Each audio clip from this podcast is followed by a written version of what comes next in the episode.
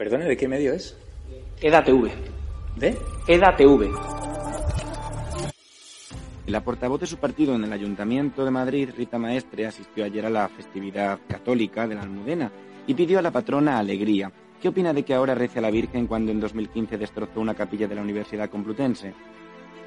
Condena la violencia de los independentistas hacia la policía. Ustedes también llevan condenados a sus actos independentistas. ¿Por qué ese doble trato? Va a pedir perdón a las víctimas de las FARC, organización terrorista a la cual usted asesoró. ¿Cómo valora su segunda condena por llamar violador a un fallecido después de haber sido condenado también por, por pagar en B a su asistente? ¿Y por qué se niega a pedir perdón a esta víctima? ¿Cree que el comunismo es bueno para la humanidad? Sí, claro, cómo no. Ninguna duda. ¿Y su país cómo está por culpa del comunismo? Bueno, hasta luego, muchas gracias. Va a abandonar el Congreso, como ha ocurrido con Alberto Rodríguez, en caso de que sea condenado. Usted tiene todo el derecho a hacer las preguntas y yo tengo todo el derecho a no contestárselas. ¿Por qué no puede responder? Porque al final los españoles le pagamos sus sueldos. ¿Se puede ser comunista con su ideología teniendo un ático en retiro y una casa en Cercedilla? ¿Participa usted de burbujas mediáticas como las de no condenar la violencia ejercida en Mondragón contra las víctimas del terrorismo? ¿Cree que es apropiado que una persona condenada y que insultó gravemente a una mujer, eh, agente de policía llamándola zorra, se siente en un supuesto ministerio para la defensa de la mujer? Y si usted puede decir, ¿no? Eh, aquí en esta rueda de prensa, lo digo por eso de la hemeroteca, que no va a dejar a Íñigo Errejón tirado en su partido político Más Madrid y que no va a acompañar en las próximas elecciones cuando sea a, a, Yolanda Díaz. Va a cumplir usted su promesa de abandonar el Congreso en 18 meses, aunque ya han pasado varios años desde que hizo esas declaraciones para regresar a la República Catalana. Pero preferiría que le preguntase tal vez la invitada que llevó a su programa y que dijo que había que matar a Vox o tal vez el diario Gara. ¿Sabe qué pasa, Javier Negre? Mm. Es que yo aquí aguanto a 52 diputados de Vox cada día. Aguantaron sí. 53 pues me da, me da, un palo terrible. Sí, ¿sabe usted a qué voto? Carvajal dice, asegura que el juez tiene documentos sobre los vínculos entre Podemos y el chavismo y también vincula al señor Pablo Iglesias. ¿Qué tiene que decir acerca de esto? Contestarte es una falta de respeto a tus compañeros y compañeras aquí sentados que son periodistas de verdad. Quería preguntar por qué prefiere usted bailar bachata y perrear en la cadena SER a contestar a medios acreditados en el Congreso como EDATV a los que insulta? La secretaria de organización de su partido, Lili Bestringe, ha reconocido en reuniones con la militancia que Podemos carece de cargos con estudio para elaborar leyes. ¿Creen que están ustedes preparados para formar parte del gobierno de coalición? ¿Cuánto dinero de la narcodictadura chavista habría, habría cobrado usted, señor Zapatero? ¿Le parece delito de odio, señor Errejón, pegarle presuntamente una patada a un señor con cáncer, enfermo de cáncer? ¿Le parece un delito de odio? ¿Condena usted la violación a una simpatizante de Vox en Reus? Condeno el fascismo, el fascismo que se ejerce desde los medios de comunicación. ¿De qué medios usted? De EDATV. Nosotros no vamos a contestar a la extrema derecha, gracias. Ah, no, ni cobrando un sueldo que pagamos todos los españoles y un medio No vamos a contestar a la extrema derecha. La pregunta es ¿qué hace usted aquí?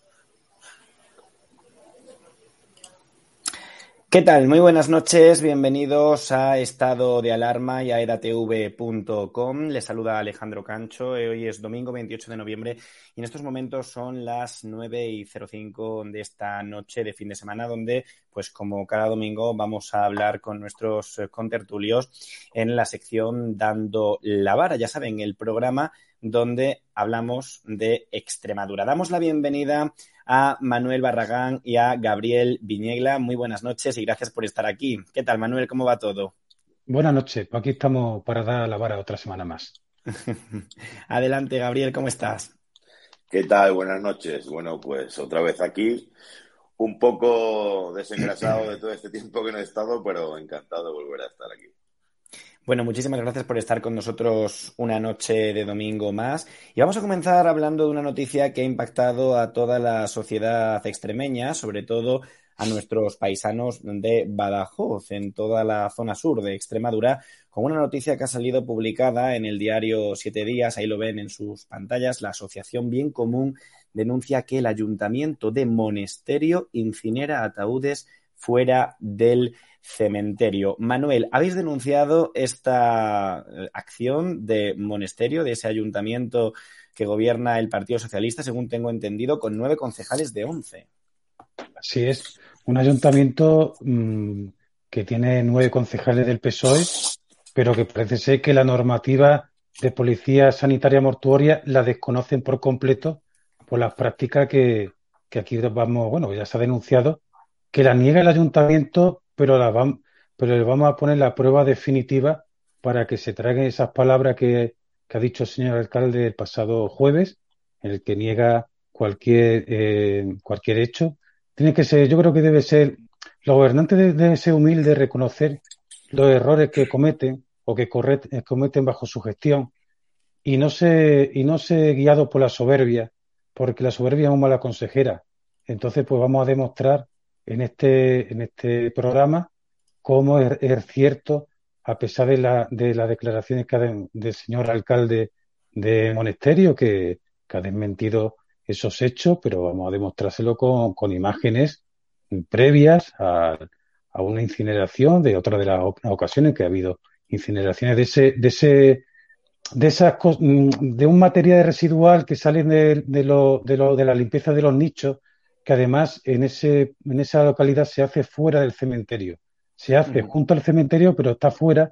No es un sitio que esté vedado, no existe una valla, se puede acceder las 24 horas del día, con lo cual es una práctica que, que ahora mismo que no, no es una práctica eh, reglada, no es una práctica legal, y lo que venimos a, a denunciar es, esta cuestión, bueno, eh, como en los ayuntamientos donde tiene mayoría absoluta el PSOE, pues bueno, pues las leyes se cumplen o no se cumple, a lo mejor se cumple a media o a veces se cumple rigurosamente para las personas que no son de, de, su, de su ideología, pues, pues son muy laxas cuando tienen que aplicársela, por ejemplo, a ellos mismos. Entonces, pues un, un poco así exponer cómo, cómo se vive en los pueblos donde el PSOE tiene hegemonía total.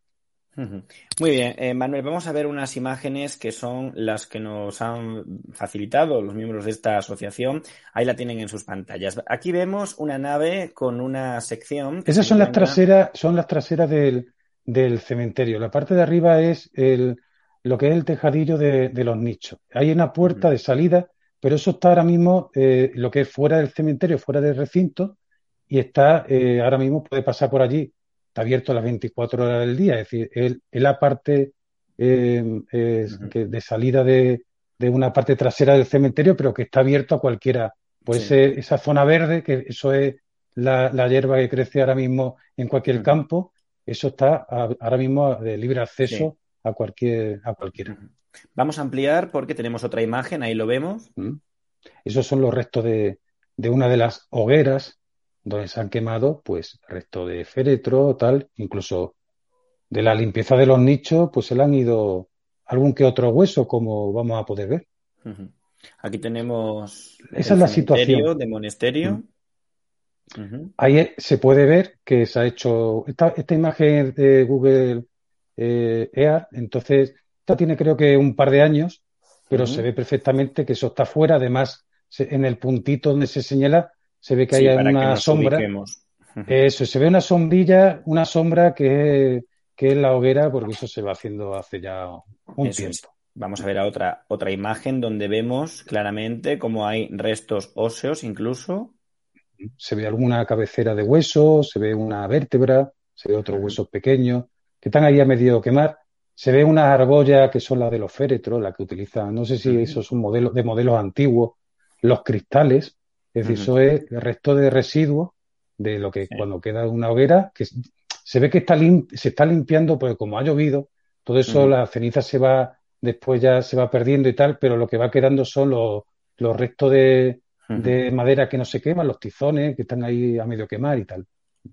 Perfecto. Y ahora vamos a ver un vídeo en el que eh, ha sido el vídeo de la denuncia, el vídeo que la asociación ha querido mostrar, hacer público y que se vea en los eh, diferentes medios de comunicación que se han querido hacer eco de esta noticia, porque no son muchos los medios extremeños que de momento lo han eh, denunciado. Vamos a ver si tenemos por aquí el vídeo.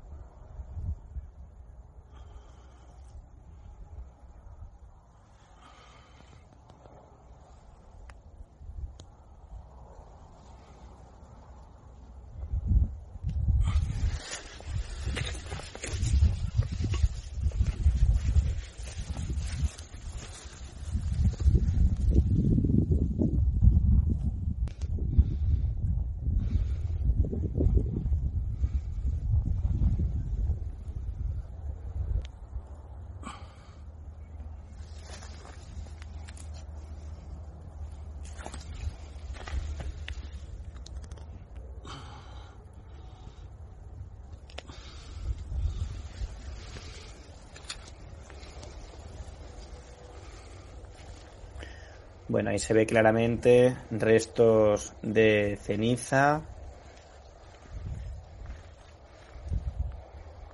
Las inmediaciones, como nos contaba Manuel, que ahora no le tenemos, no lo estamos escuchando, pero enseguida hablaremos de nuevo con Manuel. Manuel, ahora. Sí, bueno, eh, el vídeo es un vídeo que se hizo a principios de, este mes para eh, probar, para probar que esa hoguera pues estaba hecha, estaba ahí, son, son restos, lleva no se sabe cuánto tiempo, y para que se vea perfectamente que son, eh, que, son las traseras del cementerio del exterior, que es accesible las 24 horas del día. Los cementerios son recintos cerrados. Y entonces, dentro, fuera de un cementerio no se puede hacer ningún tipo de práctica de ninguna clase. Es más, la normativa extremeña que es un decreto de 1900, del año 2002, el decreto 161-2002, de 19 de noviembre, por el que se aprueba el reglamento de policía sanitaria mortuoria, dice que uno de los elementos que tiene que tener un, cementerio, que es el punto, el artículo 27, eh, uno, la letra E, es un horno destinado a la cremación de restos eh, que no sean humanos, procedente de la evacuación y limpieza de sepultura, ese, horno es obligatorio para los municipios de más de 10.000 habitantes. En lo de menos, tienen que tener una zona aislada destinada a tal fin, que es el, inciso final del punto E. Es decir, ahora mismo ese, ese, ese cementerio no tiene ese, esa zona aislada. Lo están utilizando, han utilizado eh, una zona exterior del aledaño, pero no, no está dentro. Es decir, los cementerios una de las características que tiene es estar cerrado para qué? Pues para evitar que entre a deshora personas que hagan allí cualquier cosa. Entonces, pues claro, esto se está haciendo en una zona que está fuera de, del cementerio. Es decir, no se cumple la normativa, en este caso, de policía urbana. De policía, perdón, de policía mortuoria. Eh, vamos a escuchar ahora, eh, Manuel, las declaraciones del alcalde Antonio Garrote, el alcalde de Monesterio del Partido Socialista sobre esta noticia que ha salido publicada en los medios de comunicación. Las dimensiones de esta denuncia, la implicación que ello, que ello tiene y la falsedad que es a estos personajes, que no se puede llamar de otra manera, y a esta, a esta supuesta asociación para que, lógicamente, eh, se tomen las medidas oportunas por los estamentos correspondientes ante este tipo de denuncia falsa. Bueno. Sí. Y otra, otra cosa, antes, antes de pasar a lo siguiente. Sí. Eh, en el diario digital Siete Días Extremadura, eh, que ha sacado esta noticia, él mm, indica, eh, como contraste de la noticia, eh, se le toma declaración, dice, esto es una invención, es evidentemente falso y tomaremos la medida oportuna contra esta asociación. Es decir, esto es una invención, evidentemente falso y tomaremos la medida oportuna contra esta asociación. Y entonces a continuación hay que poner la imagen del contraste, de la realidad, de lo que ocurre en ese cementerio donde ha ocurrido en otras ocasiones, porque esa es una imagen de otra ocasión anterior a esta, y entonces para que vea todo el mundo que sí, que allí se queman féretros, es decir, lo que se saca a trozo, a cacho, de los trocitos mm. que se saca de, de la limpieza, se echa directamente fuera del cementerio y ahí se le, se le mete fuego. Tenemos la imagen en exclusiva esta noche y la van a ver ahora ustedes en sus pantallas. Ahí la tienen.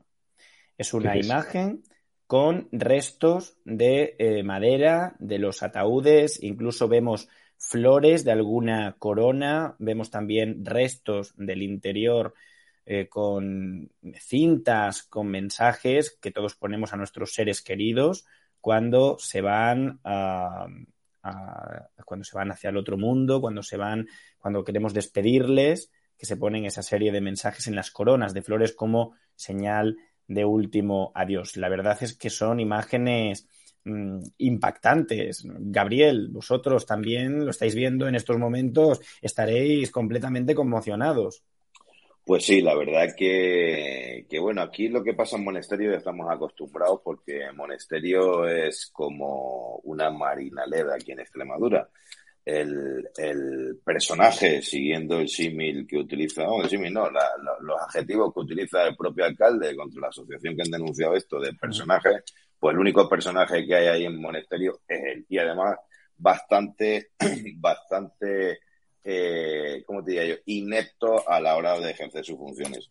Eh, es vergonzoso, es vergonzoso que esto esté pasando en este pueblo o cualquiera, pero da la casualidad que siempre pasa en pueblos que están gobernados por socialistas y que tienen allí su cortijo. Los, restos biológicos, restos humanos, restos de, bueno, pues de la limpieza de los nichos y, y demás, eh, lo primero que a mí me impacta es con la falta de respeto se trata, eso, al fin y al cabo, los restos eran de una persona, tendría a sus seres queridos, eh, se enterró en ese cementerio, eh, por las razones que sean, han tenido que sacar el nicho y han vaciado, bueno, por las legislaciones que hay en los diferentes ayuntamientos, por los tiempos de, enterramiento y tal. Pero es vergonzoso cómo se trata esos restos, como si fueran madera, como si fuera cualquier otro tipo de, de restos, cualquiera y los queman ahí en medio del campo, que lo que hemos visto, eso es la trasera del cementerio, en el campo, en una de esas, y allí llega el, el que está encargado del, del cementerio, monasterio, y la orden que le han dado es que quema y todo lo que tengas que quemar, que.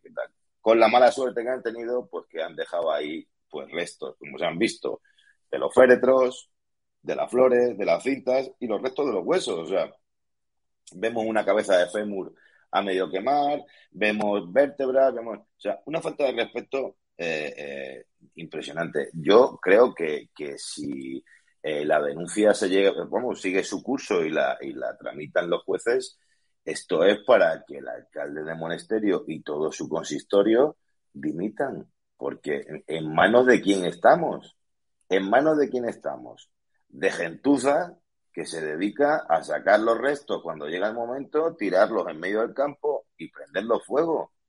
Si, como bien ha dicho Manuel, hay una legislación que si tú eres una población de menor de 10.000 eh, habitantes, tienes que tener un sitio aislado dentro del cementerio y que además no pueda entrar nadie, ¿vale? Para hacer estas opciones.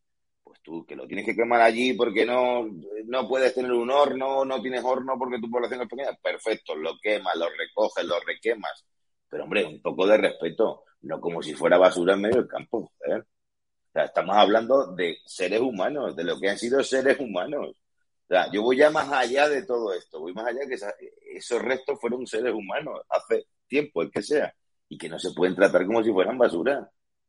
Pero es que este señor, estos señores socialistas aquí en Extremadura nos tratan a todos como si fuéramos basura. Es lo único que se han dedicado, a cercenar nuestras libertades, a hacer que los empresarios se arruinen y a mentir sobre todo, sobre el AVE, sobre la sanidad, sobre el COVID, sobre todo, porque es lo único que deben hacer. Eso sí, pactar con los terroristas, con los comunistas, con los independentistas y con toda esta gentuza, eso lo hacen todos los días.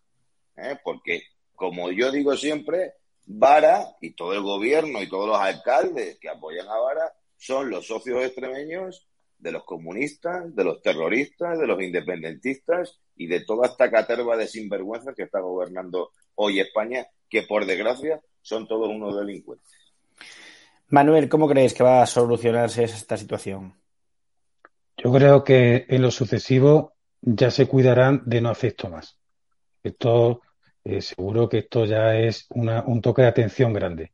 Curiosamente, la noticia de siete días continúa eh, que dice mm, declaraciones que le da el señor alcalde a este medio. Dice, del mismo modo indica a este medio que tiene un convenio con el tanatorio de Llerena y las cajas incineran en la, empresa de la localidad, citada. Pues resulta que nadie sabe dónde está ese convenio, si ha pasado por algún pleno, porque resulta que ese ayuntamiento eh, eh, tiene ahora mismo un requerimiento de la Junta de Extremadura de Administración Local porque no celebra los plenos ordinarios que son obligatorios. Es decir, hay un requerimiento de la Dirección General de Administración Local que está, eh, que está dirigida por una socialista que le han advertido al señor alcalde de Monesterio, que tiene nueve concejales, es decir, que, que no está en minoría, ni tiene algún problema que le impida celebrar las sesiones, es decir, está todavía hablando por una radio local, es decir, tiene su aló, su aló mm, alcalde, también lo tiene, tiene una emisora. Sí, sí, sí, también lo tiene. Y entonces eh, dice que tiene un convenio, que no sabemos qué convenio es, no sabemos qué factura les pasará esa empresa que dice que incinera las cajas. En todo caso, sí que hay pruebas de que allí se han quemado cajas. Y, y de, una manera, además, mm, eh, a la vista de todo, por eso no está vallado, es decir, cualquiera puede entrar allí las 24 horas del día, porque eso no tiene ningún tipo de prohibido el paso, está sin valla, no tiene ningún tipo, bueno, está, está lo que es el pueblo, ¿no? Y curiosamente, eh, estamos en un caso que yo creo que por ahí tendrá que haber algún caso más.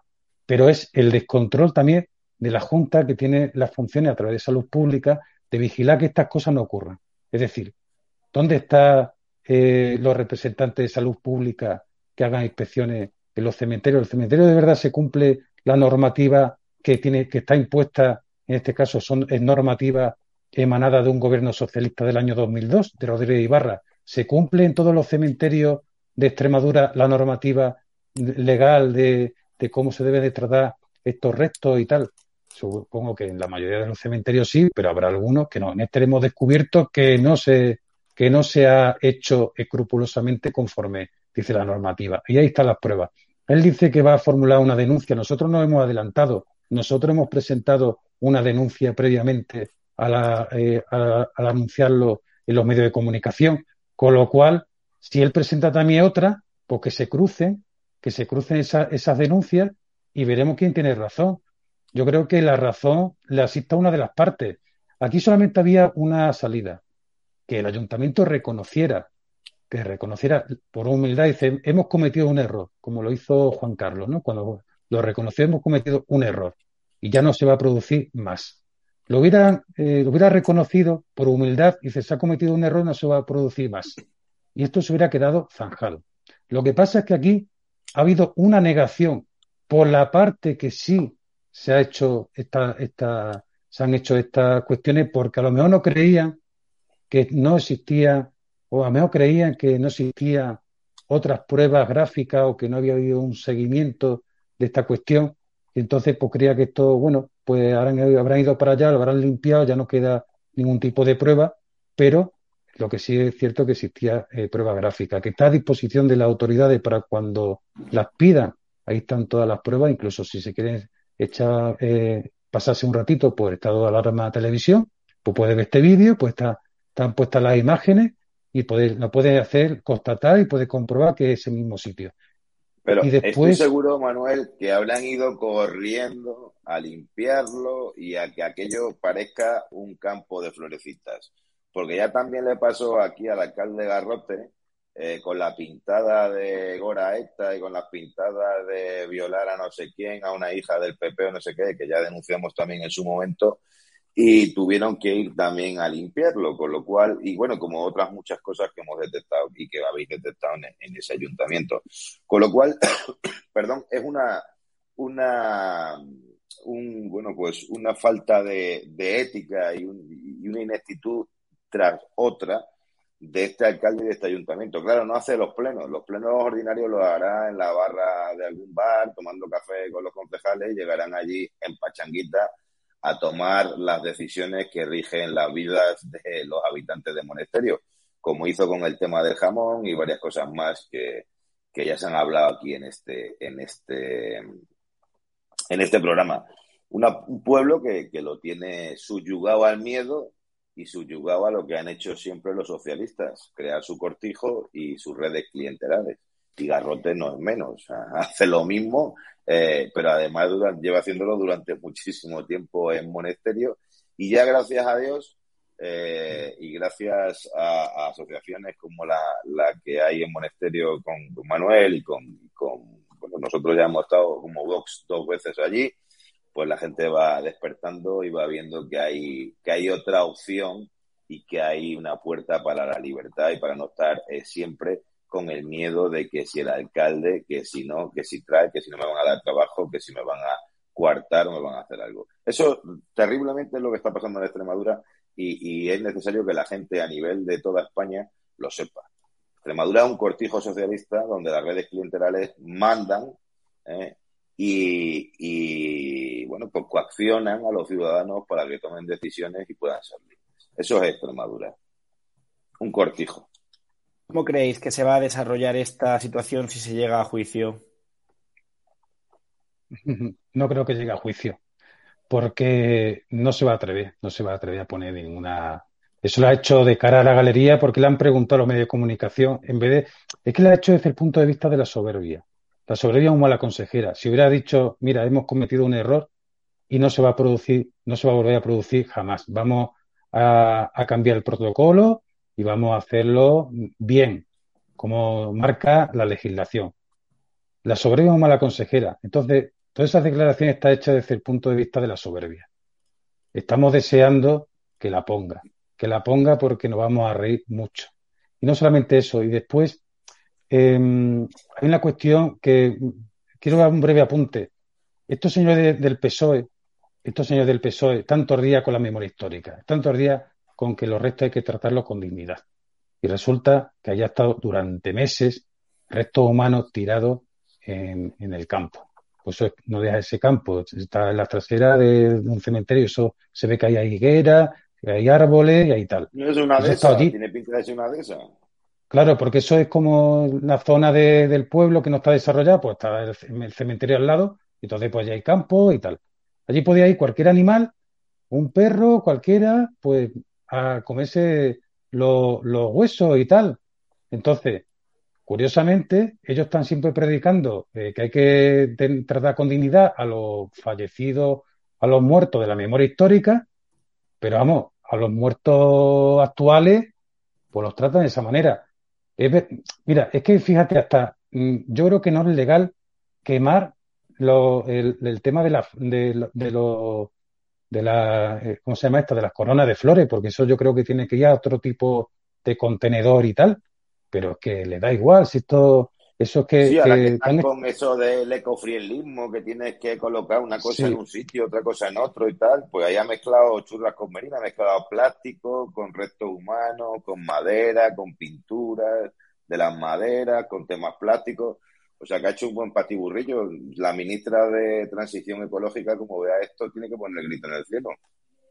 Sí, no, pero después ellos son muy pulcros cumpliendo la legislación. Yo siempre eh, siempre están diciendo que son los más legalistas, pero por lo que se ve la, ley es la ley del embudo. Para unos sí y para otros no. Y para ellos mismos no se la aplica.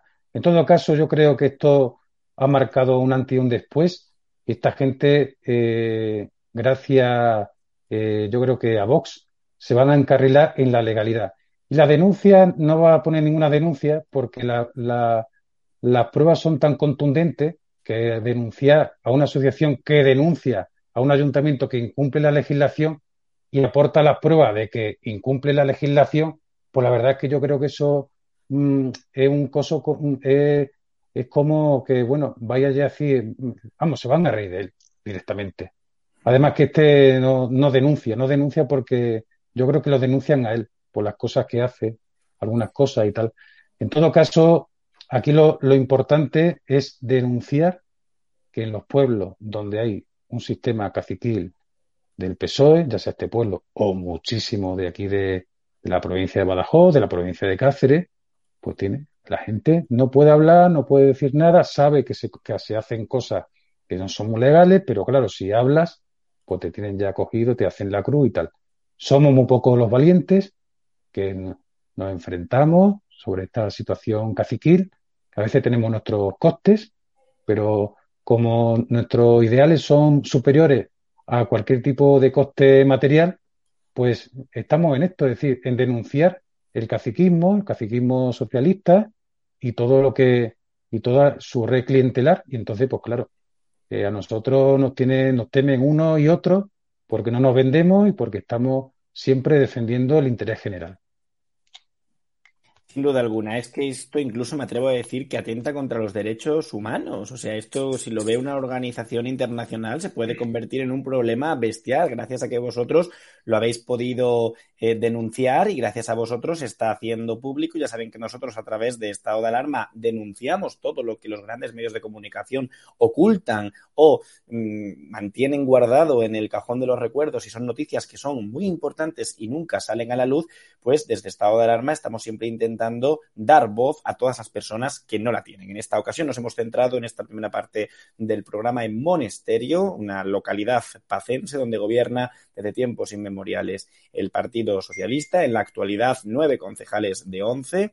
Eh, lo decía nuestro compañero Gabriel, es como la, ¿cómo era la localidad que... Marinaleda. que Marinaleda, Mari- como la la, Marina- Marinaleda de- la Marinaleda extremeña, efectivamente. Y bueno, pues esperamos, desde aquí mandamos también un saludo a todos nuestros espectadores de Monesterio y a todos nuestros espectadores de Extremadura que en estos momentos nos están siguiendo. Son las 9 y 32 de este domingo 28 de noviembre y hay más noticias que creo que me tenéis que contar alguna novedad más que ha pasado por nuestra querida y amada tierra extremeña. Cuéntanos, Manuel, alguna novedad importante de los últimos días. Pues bueno, me, me está cogiendo así un poco en blanco, pero novedades siempre hay, porque eh, aquí en Extremadura eh, la verdad es que, desde que estamos dando, mm, desde que estamos haciendo oposición eh, eh, de Vox, siempre eh, salen cosas que después las arreglan los socialistas, las intentan arreglar y tal. Incluso algunas cosas que hemos denunciado en este programa, como hace unos meses cuando suprimieron los registros mm, de entrada de documentos de las oficinas agrarias, y entonces pues obligaban a los a los eh, ganaderos a irse a las cabeceras de comarca, es decir, perder todo el día para presentar papeles, porque además tienen a los ganaderos, a los agricultores, lo tienen machacado con la burocracia. Denunciamos esa cuestión aquí hace unos meses y volvieron a restaurar todos los registros de entrada de documentos de las oficinas locales, es decir, las oficinas agrarias locales. Es decir, nosotros, por ejemplo, estamos eh, siempre eh, mm, denunciando cuestiones en redes sociales o a través de este programa o cualquier otro medio y después, al poco tiempo, eh, se arreglan. Es decir, nadie, se había, nadie había tenido el atrevimiento a lo mejor de denun- denunciar eh, algunas cuestiones y cuando nosotros las denunciamos, como que se arreglan solas, se arreglan mágicamente. Eso, Por arte de eh, López. Exactamente, con esa expresión de Cervantina. Entonces, eh, la verdad es que eh, Vox cada vez más necesario en la provincia de Badajoz, en la provincia de Cáceres, porque en muchos pueblos, el, mm, ayer por ejemplo estuvimos en Cheles eh, haciendo una mesa informativa eh, y, pasó una señora no- normalísima y cuando vio que éramos de, de Vox nos, nos dijo, dice otra, en otras ocasiones he votado a otros partidos, pero ahora os voy a votar a vosotros. Es decir, las próximas, cuando sean la- las elecciones, cuando sean, ¿no? En 2023. Eso es, claro, porque eso eh, ahora mismo mm, están viendo que la oposición, por ejemplo, que se hace en el Congreso es una, es una oposición eh, que es bastante contundente, una, una oposición muy importante al gobierno social comunista, y eso que muchas veces en los medios de comunicación al uso no se, no se aprecia, porque yo cuando veo, veo Antena 3 otra, bueno, Antena 3 o, o Televisión Española o Telecinco y tal, hay como un silenciamiento de, de Vox, pero después en redes sociales te encuentras pues todos los discursos, todas la- las iniciativas que se hacen, entonces tienes más información eh, veraz a través de, de los medios eh, nuevos, lo que son las redes sociales y tal. Entonces la gente se está informando por ahí. Por eso a veces nos sorprende que en pueblos donde no hemos pasado, tenemos, por ejemplo, las últimas elecciones, pues incluso 16 o un 17% de, de votos. Es decir, la gente se está informando y le está gustando mucho el discurso que hacemos. Eso también lo puede constatar eh, Gabriel cuando va eh, a otro, que lo puede decir ahora mismo también, en otro sitio y la gente se nos acerca, muchas veces con miedo, ¿eh? En los pueblos, Sí. con mucho miedo. Aquí, desgraciadamente, como hablábamos antes, pues el tema de las redes clienterales que, se han encargado de, crear durante todos estos años que llevamos de dictadura socialista, eh, pues eh, la gente tiene miedo, tiene miedo porque aquí en Extremadura lo que han hecho es enseñar a la gente a ser pobres, obligarlas a ser pobres, porque eh, si están necesitados, si no eres de su cuerda, no te van a hacer, no te van a dar ayuda, ni te van a dar un trabajo en el ayuntamiento, ni te van a dar nada. Eh, entonces, eh, esto es el miedo que tiene la gente. Y sí es cierto que cada vez, cuando vamos a poblaciones donde incluso no tenemos representación de coordinador local o de, o de algún tipo de cargo orgánico que pueda estar allí, cuando llegamos la gente se acerca, sí es cierto que con miedo, eh, la gran mayoría, a decirnos que gracias por ir, que, qué trabajo tan bueno y tan extraordinario se está haciendo, y que sigamos, que, nos van a votar. Y con respecto a las novedades que nos decías, quiero hacer un apunte porque, y más de como estamos aquí en Extremadura, en Badajoz, en Cáceres, el martes se aprobó la nueva PAC por la Unión Europea. Una PAC que va en contra total de los agricultores y los ganaderos.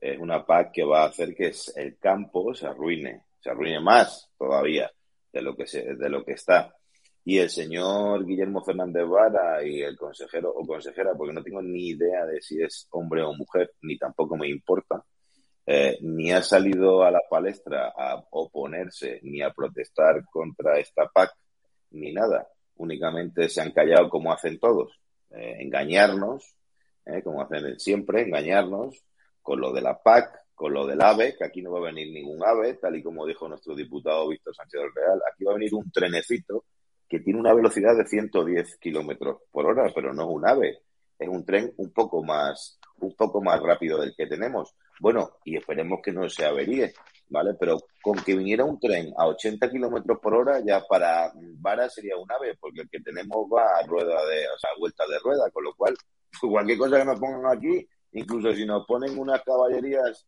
y un carromato que vaya más rápido del tren, ya hemos ganado algo. Y seguro que es más seguro. Y así es como vivimos en Extremadura. Vivimos en Extremadura, en la, en la, en la región y en la provincia de Badajoz, pero la región eh, que más pobre de Europa, con la, con la que tiene más eh, eh, fuga de gente que termina de estudiar. Y tú que eres de Trujillo, pues es un ejemplo, ¿no?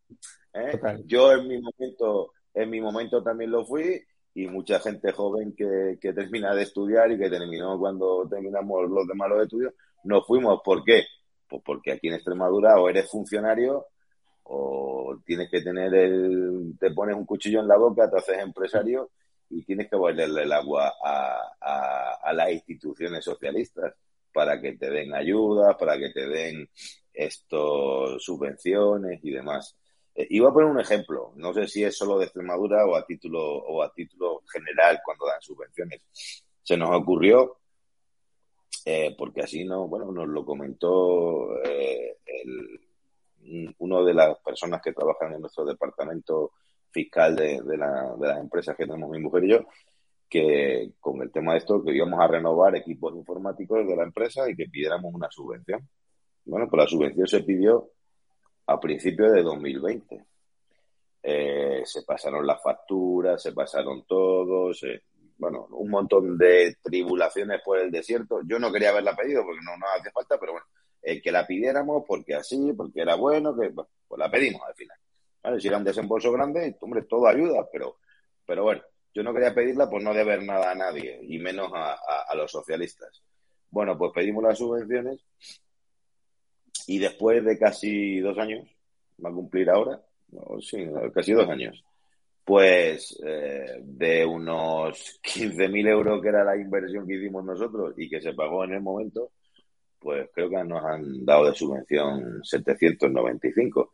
Entonces, si esa es la manera con la que quiere ayudar el gobierno extremeño a los empresarios, pues la lleva clara. La lleva clara. Pero en fin, aquí es eso a lo que se han dedicado en, el, en la época del COVID y del confinamiento ilegal, anticonstitucional y todo. El señor Vergeles se dedicaba a cercenar los derechos de los trabajadores de hostelería y de los empresarios de hostelería, arruinó un montón de ellos y resulta que ahora todo eso que se hizo en ese momento es inconstitucional, ilegal. Y ahora ¿quién le devuelve a eh, las empresas a los empresarios?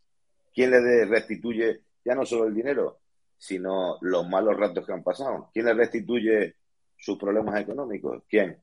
Porque de momento no ha dimitido ninguno y lo primero que hubieran hecho, si hubieran sido personas con ética y con principio, es cuando el Tribunal Constitucional dijo esto es todo ilegal, haber cogido, señores, que nos vamos. Haber dimitido en masa y que hubiera habido unas elecciones generales, regionales y de, todas y de todos los sitios donde, incluso municipales, porque los alcaldes, había alguno que aquí cada uno quería hacer su, de su población su cortijito y su castillo. Y cada uno tenía una norma distinta. Con lo cual, pues eh, lo que hacen siempre los socialistas, cercenar las libertades de los ciudadanos, eh, enfrentarnos a los ciudadanos a unos y a otros como están haciendo y volver a, la época del, año 34, del año 35, que es lo que quieren ellos. Bueno, y otra noticia que hemos tenido esta semana ha sido la visita de la ministra de Transporte a nuestra región.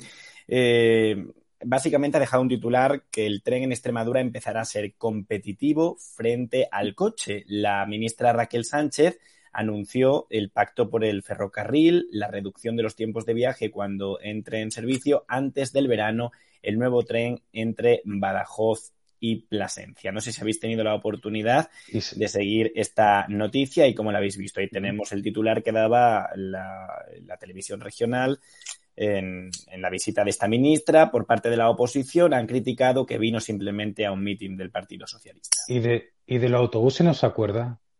Porque aquí tienen montado un lío con los autobuses de línea. Es decir, este es lo, eh, hay que transporte, está el tren, está los taxis, están los, autobuses de línea. Extremadura, vamos a ver, es que no es como Madrid, Barcelona o las grandes urbes que tienen un área metropolitana y verdad existe un, sistema de cercanía y tal. Aquí está el tren que te puede traer de, la, de, otra localidad importante de España, otra ciudad importante. Pero después, por ejemplo, en Extremadura, lo que funciona es lo que son los autobuses de línea, es decir, los autobuses de, lo que son de líneas regulares. Pues tienen montada una, porque hace un par de años eh, sacaron a concurso unas líneas regionales y ahora mismo, por ejemplo, no, todavía no está afinada lo que son las combinaciones. Entonces ahí eh, las personas, sobre todo de los pueblos, se, cuando tienen que ir, por ejemplo, para consulta médica, tiran de lo que son los autobuses de línea, pero es que tienen montada una. Yo, lo digo, por ejemplo, por lo que conozco del sur. Ahora mismo hay Mm, lo que son la, articulación del territorio, del no digo las líneas nacionales que transcurren por Extremadura, sino las regionales, que esas son las que tiene competencia la Junta de Extremadura. Pues tienen montada una, como igual con lo de la ambulancia. Cuando sacaron lo de la ambulancia pasó lo mismo. Pues vos también mm, el tema de los trenes, que es un medio que viene, que para traer viajeros aquí, bueno, pues eso cada vez, cada vez que hay un viaje, sale ardiendo una cabecera de tren o, no funciona y tal. Eso es lamentable y da una imagen, pero porque no existe una planificación, no existe una planificación de los transportes. Eso es lo que ocurre en España. Pero fíjate, el tren eh, que estaba diciendo aquí la señora ministra, Badajoz-Plasencia. Badajoz-Plasencia, la única ciudad grande que tiene, cuando sales de Badajoz, la siguiente es Cáceres. Y de ahí tiene Plasencia. Bueno, tiene luego poblaciones que pasan, que es Cañaveral, la Roca de la Sierra, bueno, poblaciones pequeñitas que creo que no tendrán ni estación de ferrocarril, o sea, que, habrá que hacerla. Cerca tienen Villar de Rey. La, eh, habrá que ver cuántas personas utilizan la línea Badajoz-Plasencia, cuánta gente van a Badajoz-Plasencia. Y si tiene las paradas en Badajoz, vamos a suponer que en otro pueblo intermedio entre Badajoz y Cáceres, que pueda ser la Roca de la Sierra, un poquito más más alguna población un poquito que esté más en el centro, como Puebla de Obando, algún pueblo de estos, eh, a partir de ahí tú tienes que coger coche o autobús, porque lo demás son eh, carreteras comarcales, carreteras regionales que te llevan y que, y que comunican las diferentes localidades de la zona. Es que la ministra no sabe que Extremadura es muy grande, que aquí El tren lo que va a hacer es unir Madrid con la provincia, o sea, con, con Extremadura y con Lisboa, pero para tener un trasiego de, eh, de lo que es eh, turismo y, y, negocios, si hiciera falta. ¿eh? Personas de negocio que tenemos que ir a Madrid, agarramos el tren, en dos horas estamos allí, hacemos nuestras gestiones y nos volvemos, ¿vale? Pero eh, no sabe la señora ministra, y yo creo que Vara tampoco, porque como va en el coche oficial, pues no, va mirando por las ventanillas, pero no sabe ni dónde está, que Extremadura es muy grande y que el tren no va a cubrir ese transporte ni va a ser mucho más rentable ir en tren que ir en coche. Desgraciadamente, pero es así. Extremadura es muy grande y necesita unas vías de comunicaciones buenas y que lleguen a todos los sitios. Y el tren no lo va a solucionar, y mm. menos un tren de estas características. Y potenciar las líneas regulares, como bien ha dicho Gabriel Viñegla, porque hay muchas personas que viven en pueblecitos muy alejados de las grandes urbes y evidentemente es el único medio de transporte que pueden eh, usar para realizar tanto sus gestiones como ir al médico incluso venir a Madrid o a las diferentes capitales, tanto a Cáceres como Badajoz. Bueno, pues el tiempo va llegando a su fin. Enseguida ya saben todos ustedes que tienen ahora, ahí lo ven en la programación, a las 9 y 45 eh, tenemos el ring con Javier Negre, Rebeca Crespo, Carlos García, Borja Jiménez, Cristina Seguí y David García Gomis. Y a partir de las 11 de la noche podrán seguir en el Toro Televisión del grupo Intereconomía el programa Eda Night Show, que como saben ya hacemos como siempre todos los domingos. Enseguida estaremos con ustedes desde Toro TV y a las 12 de la noche, a la medianoche, fragmentos escolásticos con Martín Miguel Rubio. Dar las gracias por haber estado una noche de domingo a las 21 y 47, un programa en riguroso directo a Manuel Barragán y a Gabriel Viñegla, miembros de Vox de la Ejecutiva Regional de Extremadura, en este programa dando la vara que pretende denunciar todas las noticias que nos salen en los grandes medios de comunicación, especialmente en nuestra querida tierra extremeña. Yo como trujillano, pues también me hace muchísima ilusión estar aquí con todos ustedes a partir de ahora los domingos para presentar este programa y moderar las noticias que nos vayan eh, lanzando. Todos ustedes ya saben que pueden hacerlo a través de nuestros eh, canales eh, digitales, a través de nuestras redes sociales, porque nosotros estamos aquí, sin duda alguna, para denunciar lo que nadie quiere denunciar, para contar esas noticias que nadie quiere contar sin miedo a nada ni a nadie. Así que ahora les dejamos con nuestro compañero y director de este canal, Javier Negre, y a las 11, recuerden, tienen una cita a través del Toro TV, que pueden verlo a través de Internet o a través de nuestras plataformas digitales. Gracias, chicos, por haber estado aquí, una noche de domingo con todos nosotros, y eh, nos vemos en la próxima semana. Muy bien, muchas gracias a ti. Recordarles que, la información continúa actualizada con toda la última hora de nuestro país a través de nuestras redes sociales. Muy buenas noches.